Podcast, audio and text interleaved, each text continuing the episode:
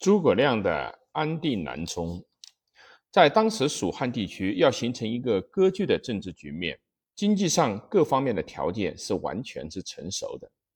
蜀汉地区本来就以土地肥美，有江水沃野、山林竹木、蔬食果实之饶。到了蜀汉建国，丰裕之类，人事动与相望，商子接连。原西沃坟沃，通望弥薄，沟渠麦散，江离已错，离蜀犹有，更涛脉脉。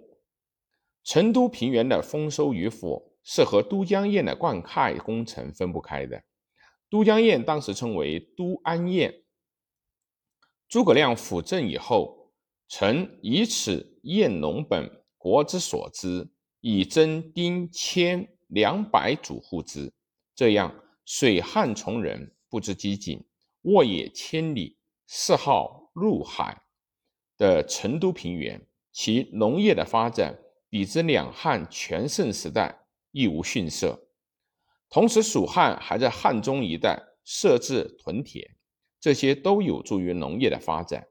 在纺织手工业方面，织锦业最为发达，居全国第一位。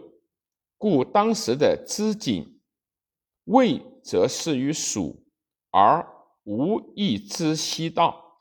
成都富阔的。纺织业的盛况，据蜀都赋说：“环馈之礼，技巧之佳，百死离房，机杼相合。”蜀王之时，史称蜀库存锦起彩绢各二十万匹。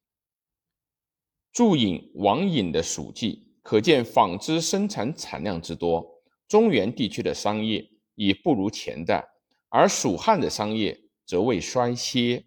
如成都的市产所会，万商之渊，列水百重，罗氏巨千，陆货三基，先利心烦，古貌自愈，闯错纵横，异物绝异贵。其余八方。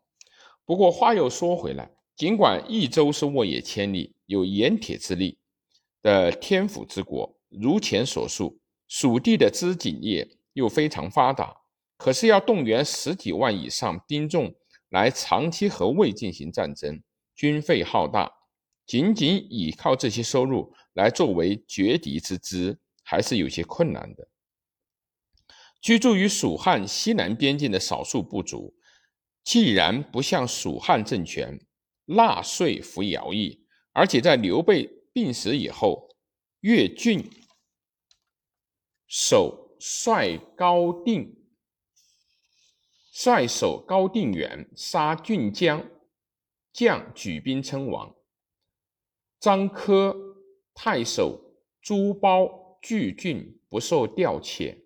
益州郡大姓雍海杀太守郑昂，蜀汉政府改派张仪为益州太守，又为凯职东吴。东吴发表雍凯为永昌太守，想在蜀汉边境培植亲东吴的力量。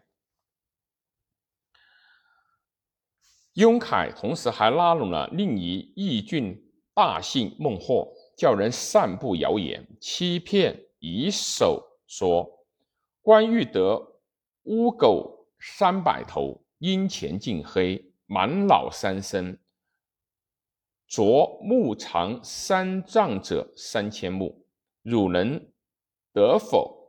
假称蜀汉政府要他们贡献这些根本不可能的东西，来威胁群众，挑拨民族感情。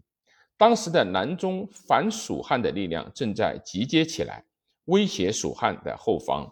诸葛亮秉政之后，趁与东吴交好之际，就举兵南进。但不，他不但想解除蜀汉后方的威胁，还想掠夺南中物资，充补充以守兵源，来充实蜀汉军事力量，为北伐做好准备。公元二二五年春，诸葛亮亲率大军南征，大军分为三路，马忠率东路军直指张科，不久就消灭了李褒。